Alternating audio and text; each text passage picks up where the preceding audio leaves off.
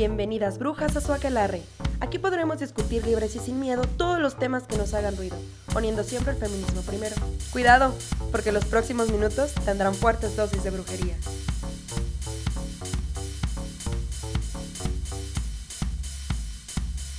Hola amigas, bienvenidas a otro episodio del podcast de Verde Aquelarre. En esta ocasión estoy muy contenta de saludarlas porque hace mucho que no estaba yo, ya me habían cancelado otra vez pero volví en este especial de mujeres en la política y estoy muy emocionada de presentarles a nuestra gran invitada de hoy. Ella es eh, abogada, eh, feminista, activista, columnista y un montón de cosas más. Eh, es Estefanía Veloz. ¿Te quieres presentar poquito, Estefanía? Hola, buenas tardes. Muchas gracias por la invitación. O noches o mañanas, no importa. gracias por la invitación y agradezco mucho este espacio. No, pues muchas gracias a ti por eh, aceptar hablar con nosotras, platicar con nosotras. Y como les estaba contando, pues estamos haciendo justamente un eh, episodio, bueno, unos episodios especiales sobre mujeres en la política. Y tenemos preparadas unas preguntas para ti, así que si, si te parece, empezamos directo. Claro que sí, adelante. Bueno, nuestra primera pregunta es, que queremos saber cómo ha sido tu experiencia general eh, en la política? Pienso que ha sido en distintas etapas y, eso implica desde dónde construyes militancia.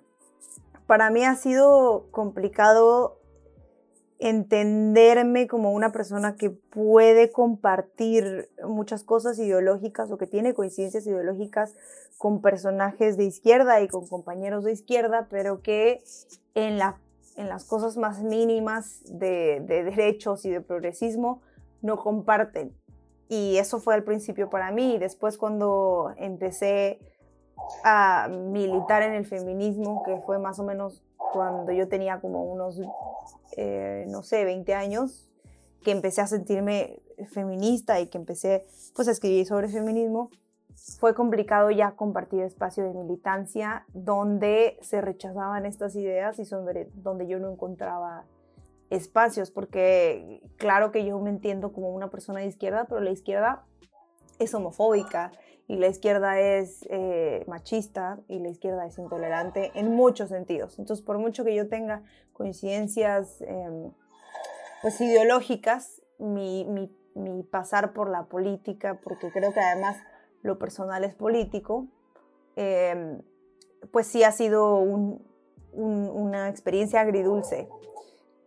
Aprendes eh, eh, eh, a militar y a gestionar em, la búsqueda de poder o de conquistar espacios, pero nunca, yo nunca lo he sentido completo porque es hasta donde cuando comparto espacio con, compañeras y cuando estamos pues construyendo una, una, alternativa política para hacer la izquierda más feminista es cuando me siento plena y que sí estoy de verdad eh, pues haciendo política de la que me gusta. Pero pues sí ha sido complicado y, cada vez se está poniendo más difícil porque pues hay que tomar partido y bando eh, con urgencia, pero y, cerraría esta pregunta con, bueno, esta respuesta con eh, el hecho de que parece que en México militar y ser feminista no se puede.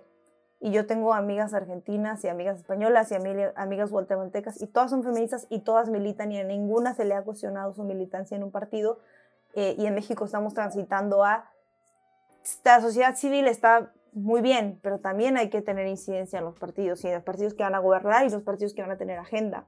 No busquemos aliadas adentro, sino hagamos de nuestras compañeras eh, representantes populares para que puedan llegar y de verdad eh, pues decir lo que está pasando en el movimiento y que puedan impulsar una agenda de verdad sin filias ni fobias y sin intereses políticos que no son los del feminismo. Sí, genial. Justo esto que nos platicas de que a veces compartir espacios con eh, otras personas que no están como en esta sintonía feminista es muy difícil. Eh, pues a eso va nuestra siguiente pregunta, ¿no? Sabemos que no estamos en igualdad de condiciones para hacer política, porque pues vivimos en un mundo patriarcal. Y entonces queremos saber si te has encontrado con situaciones eh, eh, explícitas que te dañen, te interfieran a ti en tu activismo y en tu militancia, que por ejemplo no le pasarían a tus compañeros. Sí, muchas. Y la más común, precisamente no solamente porque me haya pasado a mí, sino porque en este diálogo con compañeras que militan y que hacen política también les ha pasado, sin importar el espacio en el que lo hacen y es el de cuando estás en un espacio porque tienes algún vínculo sexoafectivo con alguien. Eh, y entonces normalmente es, ah, claro, porque está durmiendo con alguien que tiene poder y por eso está ahí. Y todo lo que vayas logrando en el camino implica eh, pues tener un vínculo con alguien y con un hombre que te haya puesto ahí. Y es muy, es muy fácil darse cuenta de que ese es el, la, el signo más claro de que no estamos en igualdad de condiciones, porque a los hombres no se les cuestiona si están ahí por, por estar con alguien, ¿no? Y no se les cuestionan sus capacidades ni, de, ni políticas, ni sentimentales, ni, ni, pues, ni, ni, profesionales para ejercer la política, y a nosotras todo el tiempo. Ese es un ejemplo que yo voy a utilizar siempre y en el que me siento más cercana porque me ha pasado en todos los espacios de poder que pueden ser política, que pueden ser en la escuela, que pueden ser en el trabajo. Eh, y pues claro que ese es un ejemplo de la desigualdad que vivimos en ejercer nuestro poder, porque además señalarlo, o que se señale por parte de compañeros que militan o por parte de personas que tienen alguna suerte de poder, pues eso ya implica el menoscabo de nuestras actividades políticas, porque ya no nos permite estar en un ejercicio equitativo de, los derechos políticos. Ya no estamos en un piso parejo porque entonces nosotros tenemos que empezar a construir desde abajo y los hombres desde arriba. Eh, y eso hace, pues, existe una disparidad muy, muy clara en el terreno de la política para las mujeres, sin duda. Sí, claro, como en cualquier espacio que de la vida eh, pública, que es específicamente donde son como más hostiles con nosotras, ¿no? Para replegarnos siempre al espacio privado. Y bueno, te queremos también preguntar, como mujer que hace política, ¿qué agendas son las que te interesan más impulsar? O sea, dentro del feminismo sabemos que tenemos muchas agendas y compartimos agenda con otro movimiento y tenemos incluso muchas peleas internas. Entonces, esa es nuestra pregunta. ¿Cuál es la, la agenda que te gustaría más impulsar a ti? Entiendo que hay varias agendas que tenemos la obligación de impulsar y que hay agendas que vamos a ganar eventualmente. Para mí, el derecho a decidir sobre nuestro propio cuerpo y toda la agenda de derechos reproductivos y sexuales es una agenda que vamos a ganar eh, poco a poco, pero que no tendría que ser nuestro final y no tendría que ser lo último. Esa sí es una agenda que me interesa profundamente porque creo que no hay autonomía ni económica eh, ni hay libertad plena si no podemos pues, decidir sobre nuestros propios cuerpos pero además es la manera de opresión más clara por parte del Estado y es el ejemplo de desigualdad más clara, clara entre mujeres eh, y hombres hoy en México. Eso es, creo que, parte fundamental, pero no es una agenda que va sola, la agenda de reconocer los trabajos de cuidado de las mujeres, que podamos acceder a una remuneración, remuneración equitativa que implique que no haya una brecha salarial, eh, también eh, otra agenda que puede ser muy, que creo que tiene que ver con la izquierda profundamente y con el tema del feminismo, pues tiene que ser el de poder elegir y, que las mujeres puedan estar en los espacios de poder donde se toman decisiones reales. Eso es una, una conversación que nos hace falta tener a nivel nacional y a nivel política, porque por mucho que nos dediquemos a construir espacios y a que podamos hacer pues gala de la paridad y de los espacios que ocupan las mujeres, como si nos, estuvieran haciendo un favor, también es qué espacios ocupamos con la paridad, dónde estamos tomando decisiones, porque parece que, esta paridad constitucional nos relega a estar en el DIF, a estar en la comisión de deportes, está en la comisión, todo lo que tenga que ver con tareas de cuidado, ahí vamos a estar, pero en las comisiones AAA, que son las comisiones en las que se vota el presupuesto, la comisión de seguridad, la comisión de asuntos constitucionales, en esas no están las mujeres, porque siguen sin ocupar espacios reales dentro de, de los espacios de poder. Y para mí sería una agenda que, que implique derechos que implique libertades, pero que también implique obligaciones de eh, pues quienes toman decisiones políticas para que puedan abrirle la puerta y que estén obligados a abrirle la puerta a las mujeres en las, a las mesas donde se toman las decisiones. Eso para mí es una agenda que, que, toma mucho más tiempo que conquistar pequeños derechos poco a poco, porque si vamos en la idea de conquistar derechos poco a poco, pues nunca vamos a lograr de verdad eh, transitar para poder romper Em, yo no le llamaría techo de cristal porque es un concepto que no me encanta, pero para poder romper de verdad este velo que existe entre quienes ejercen la política y las mujeres, en quienes toman decisiones y las mujeres. para mí es una agenda de largo aliento y eso implica que estemos en todos lados, no nada más en los pequeños espacios que vayamos a, conquistar y las pequeñas agendas que, que, nos vayan a dejar tener por ahí, ¿no? Claro, qué bueno que tocas este tema sobre el derecho a decidir porque pues siento que ahorita las feministas estamos muy... Eh, de acuerdo en esto, ¿no? O sea, todas tenemos esta, esta agenda, todas queremos que ya pronto sea ley. Y te quiero preguntar justamente si alguna vez eh, defender e impulsar el derecho a decidir te ha dejado como fuera de algunos espacios o te ha eh, tenido consecuencias negativas en tu carrera política. Mm, sí, y muchas. En, mi, carrera y en mi casa y en medios de comunicación alguna vez apliqué para un trabajo en un medio y mm, primero me habían dicho que sí, pasé a la segunda ronda y luego me mandaron un correo que decía como, bueno, no, este, no eres apta para este trabajo, buen día. Y me metí a ver quién, había, quién me había mandado el correo, entonces me metí y vi que su perfil tenía provida y era una persona profundamente católica. Después pregunté y ya me dijeron, pues claro, que si tienes abortista en tu, en tu descripción, pues, pues no le gustó eso y pues no te dieron el trabajo. Y digo, no pasa nada, eso es en el menor de los casos, pero pues sí ha habido medios de comunicación que me han censurado artículos sobre eso, que ha implicado el menoscabo de mis derechos políticos, porque sin duda en el partido en el que milité mucho tiempo, hay gente muy provida y, muy, y que se resiste. Y también en el activismo, yo soy voluntaria en una organización que se llama la Casa de las Muñecas, que es de compañeras trans, y les ayudo con temas jurídicos principalmente. Y ahí mismo ha habido resistencias y, actos de violencia porque pues, son compañeras eh, muy católicas y están eh, muy enojadas porque queramos meter al feminismo la, pues el pañuelo verde y que también las queramos a ellas convencer de que acompañen esta lucha que también es suya, como nosotras hemos acompañado la lucha de sus derechos. Y eso también ha sido un, un problema y todavía es un espacio que tenemos que construir, en el que tenemos que transitar. Y por último, que no es menor y creo que tampoco es lo último, pero sí como un ejemplo claro, Hace tres años decidí yo con una compañera, bueno, una compañera y yo, impulsar la agenda de despenalizar el aborto a nivel local. Entonces redactamos y nos dimos la tarea de, en el lapso de tres meses, redactar la estrategia jurídica de todos los congresos para despenalizar el aborto. Y eso implicaba que eh, convenciéramos a compañeras diputadas que estaban ahí de meter la iniciativa dependiendo, habría, hay estados en los que no dependen la vida desde la concepción en la Constitución y entonces era más fácil nada más con una reforma al Código Penal o a la ley de salud.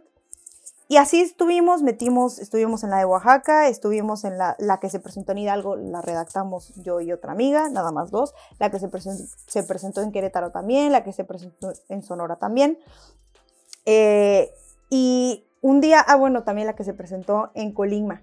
Y en Colima y en Querétaro tuvimos dos encuentros muy desafortunados cuando quisimos juntarnos con los diputados, porque por alguna razón los Providas son una secta eh, maravillosa donde se, se, sabe todo y se comunican todo, y entonces cuando salimos ya nos estaban esperando ahí, y unas señoras nos huevearon y nos agredieron y nos golpearon, y fue muy complicado porque son señoras, y pues no, no puedes tener el mismo desprecio a, una señora que te violenta si te recuerda a tu mamá o te recuerda a tu abuela o te recuerda a tu tía. Y para mí fue un shock complicado porque claro que, que hay algo que no sé si es parte de la pregunta, pero me gustaría también decir, y si hablo mucho, también me dicen como, hey, déjenos hablar un poco. No, tú habla todo lo que quieras. Ah, muchas gracias. Hay un tema que, que ahí mismo me di cuenta que parece que hacemos algo que es como que llegar tarde porque no tenemos la infraestructura para llegar antes y no es nuestra culpa tampoco, pero que me gustaría que eso cambiara en el futuro. Y es que en uno de estos congresos estaba la mamá de una compañera diciéndole a otra señora, María, pero ¿tú qué haces aquí si tu marido te golpeaba y gritando feminazis y todo? Si tu marido te golpeaba y, y, estuviste ahí, te ayudamos un montón y perdiste un bebé porque tu marido te golpeaba. Y, y la señora dijo, claro, pero pues yo ya no podía vivir en mi casa, me fui a la iglesia. Y en la iglesia me ayudaron y, en, y ahí me dijeron que mi, mi deber era confrontar a las asesinas de bebés. Y ahí pensé, claro, la iglesia ha cooptado personas, a las mujeres a las que les ayuda y después las vuelve soldadas pro vida. Y nosotras debimos haber llegado antes, cuando, cuando una mujer es violentada, y nosotros deberíamos tener una red mucho mayor o de mayor alcance para que no sea la iglesia quienes las coopta y no nos hagan enfrentarnos con, con estas mismas mujeres que pues también evidentemente son víctimas. Para mí ha sido uno de los aprendizajes más importantes y que también se traslada a la política porque pues hay mujeres que encuentran la única manera de participar en, espacios conservadores y por mucho que no sean pro se van volviendo pro porque la agenda y la inercia política así se los exige. Pro muerte, ¿verdad? Pero bueno. Wow, qué, qué, anécdota tan, tan impresionante. Luego nosotras también tenemos, siempre hablamos de nuestro intento de despenalización acá en Guanajuato, que pues siempre está, imposible, ¿no? Porque en Guanajuato lleva el PAN gobernando más tiempo de lo que yo tengo de vida, entonces pues va a estar duro ese camino, pero, pero ahí vamos. Oye, ¿tú crees que más mujeres en el poder signifique una agenda feminista?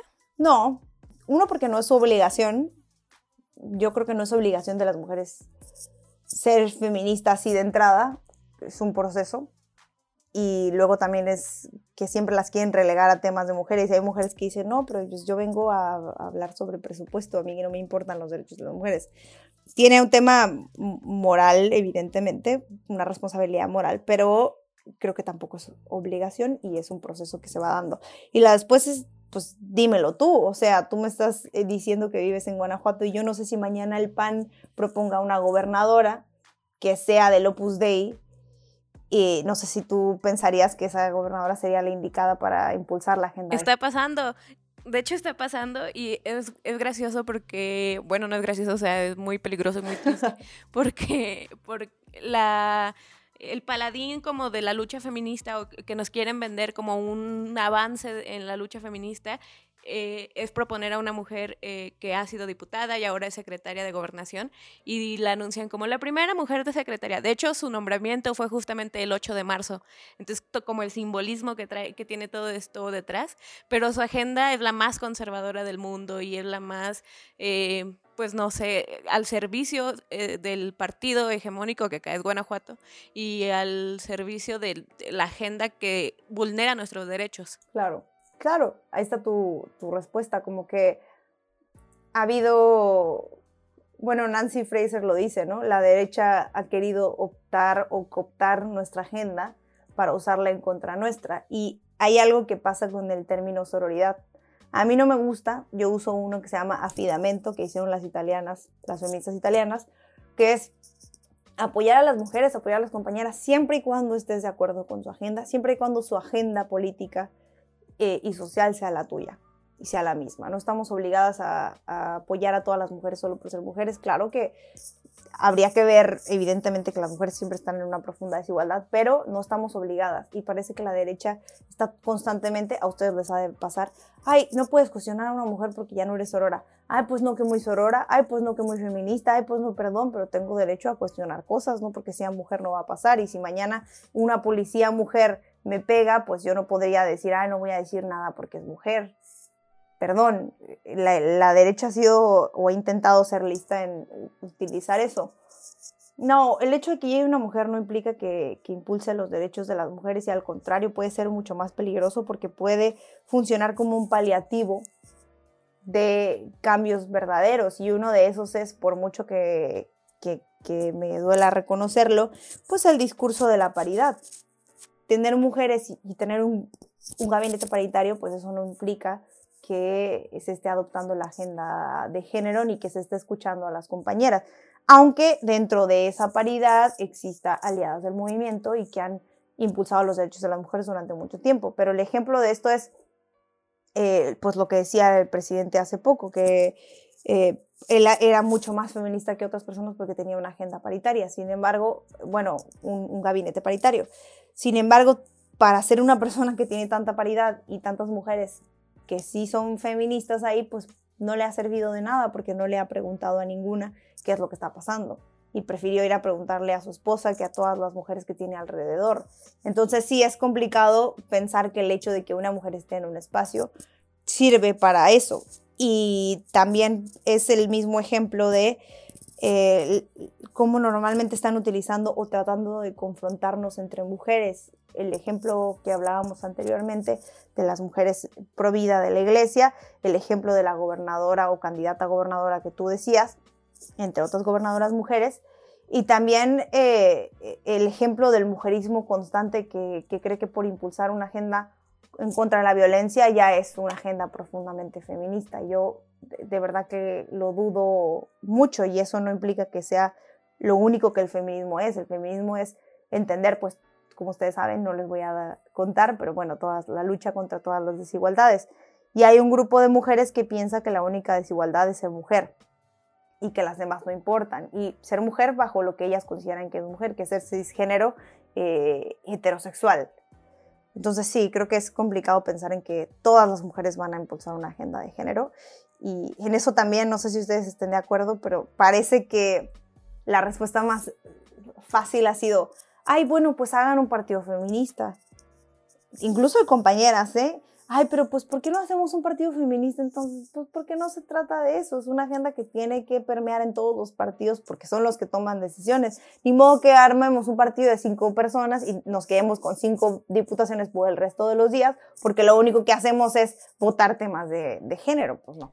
Genial, justo esto que, tocas, pues es algo que tenemos que estar viendo y construyendo desde ahorita, porque pues se nos vienen las elecciones ya pronto, ya estamos en, el, casi en el proceso electoral al arranque, y también queremos saber cómo vislumbras el futuro de las mujeres en la política. Mm, pienso que hay momentos en los que hay avances y retrocesos, y estamos en un momento en el que nos movemos entre los dos, entre que avanzamos dos pasos y luego retrocedemos.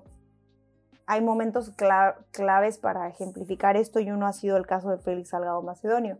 Después de haber construido paridad, después de haber metido como delito la violencia política de género, después de haber creado todo este sistema de protección jurídica de derechos de las mujeres, aún así hoy por mucho ruido que se hizo, por muchas marchas que existieron, por haber, por venir de un 8M tan grande como el del año pasado, aún así no fue suficiente para bajar a un candidato a todas luces eh, inepto y, y violentador. Entonces, claro que por mucho que avanzamos y dimos varios pasos, este es un gran retroceso, un paso para atrás larguísimo que implica cuestionarnos qué tanto estamos construyendo y si todo lo que nos dijeron que habíamos construido con estas agendas era tole con el dedo. Y que por mucho que estemos hablando de feminicidios todos los días y se haya vuelto un tema de morbo, pues han aumentado el número de feminicidios en México qué tanto es avanzar políticamente y qué tanto estamos yendo hacia atrás. Y este, este proceso electoral, y yo lo vislumbro como el proceso electoral que nos va a enseñar muchas cosas. Vamos a aprender todo de este proceso electoral porque va a ser sui generis, porque es en un, en un contexto distinto, no solamente por pandemia, sino porque llegamos sin nada que perder a este proceso electoral después de tantas muertes, después de tanta violencia, después de haber sido el grupo más vapuleado en esta, en esta pandemia y también el grupo más atacado políticamente y discursivamente, pues va a ser complicado ver cómo quienes llegan a ocupar espacios políticos o a luchar por espacios políticos podrán em, pues engendrar o intentar buscar que este discurso vaya permeando. Así que sí me parece que va a ser un proceso eh, complicado, y además, dicho sea de paso, un proceso con demasiada sangre. En el proceso del 2018 asesinaron 29 mujeres candidatas y después pues mujeres que ya iban que ya habían ocupado espacios entre esos eh, existe el caso de una compañera en Veracruz que era presidenta municipal que tenía 25 años que el presidente municipal saliente era su suplente y quería que ella renunciara para quedarse él y no quiso y no quiso y después pues terminó asesinada por quien ella había denunciado había sido su violentador. Y en este proceso ya llevamos varias candidatas asesinadas en Jalisco en Colima en Veracruz, en Baja California. Y entonces apenas estamos en la antesala del proceso. Una vez entrado en esto pueden, puede ser muy, muy difícil. Vamos a ver un proceso eh, electoral difícil para las mujeres, sumamente difícil para las mujeres, no solamente en cuestión de agenda, sino en cuestión de seguridad. Es lo que yo vislumbro, espero que no, pero todo parece indicar que sí. Ay, qué, qué doloroso escuchar estas cifras y estos datos y estas historias de las personas, mujeres asesinadas por tratar de participar en la vida pública. Me parece escalofriante y hasta medieval me parecería que no debería de estar pasando ahora. Y pues para ir cerrando como últimas preguntas, eh, ¿piensas participar pronto en alguna en algún puesto de elección popular? No, no, la verdad es que no. He recibido demasiadas ofertas y no encuentro un espacio en el que me sienta identificada ideológicamente y en el que mi agenda pueda tener cabida. No lo encuentro y como no lo encuentro, pues será mi deber y el de otras compañeras construirlo. Pero hay otras compañeras que espero en los próximos días sabremos si van a poder competir y prefiero ayudarlas a, llegar con una agenda sólida que desgastarme en el, en el yo, yo, yo, como están haciendo muchas otras compañeras de mi generación. Así que no. ¿Ustedes? no, yo creo que tampoco. Nosotras así estamos bien, creando nuestra, nuestro intento de política desde afuera, desde nuestra colectividad. Y pues también esto es valioso, ¿no? Este tipo de participaciones y de espacios y de foros que pongamos el debate sobre la mesa al menos para, pues para ir creando nuestra agenda y, ir haciéndonos eh, visibles en, la vida política. Yo creo que eso ya lo estamos logrando y creo que ahí se va a quedar nuestra participación, al menos por ahora. Bueno, estoy hablando por mí, no sé mis compañeras, ahorita me, podrán decir lo contrario.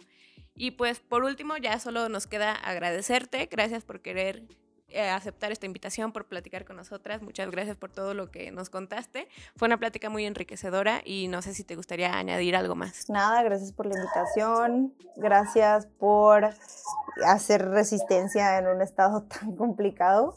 Y pues gracias por seguir abriendo y construyendo estos espacios que son fundamentales para transitar a, a un buen escenario político del futuro, porque la política no solamente se hace dentro de los partidos, sino también afuera, ¿no? Pues muchas gracias, Estefanía, por haber platicado con nosotras. Siempre es un placer leerte, escucharte y tenerte ahora aquí en el podcast. Y a, la que, a las que nos escuchan, muchas gracias por escucharnos. Síganos acompañando en este especial de Mujeres en la Política. Tenemos muchas invitadas más. Y síganos en nuestras redes sociales. Verde que la en Facebook, Verde que la en Twitter y verde.quelarre en Instagram. Muchas gracias y nos vemos pronto. Gracias por escucharnos. Esperamos que lo hayan disfrutado. Los comentarios aquí expresados son responsabilidad individual de cada bruja. Siempre estamos en constante aprendizaje y puede que ya no estemos de acuerdo con nosotros mismos. Nos escuchamos pronto.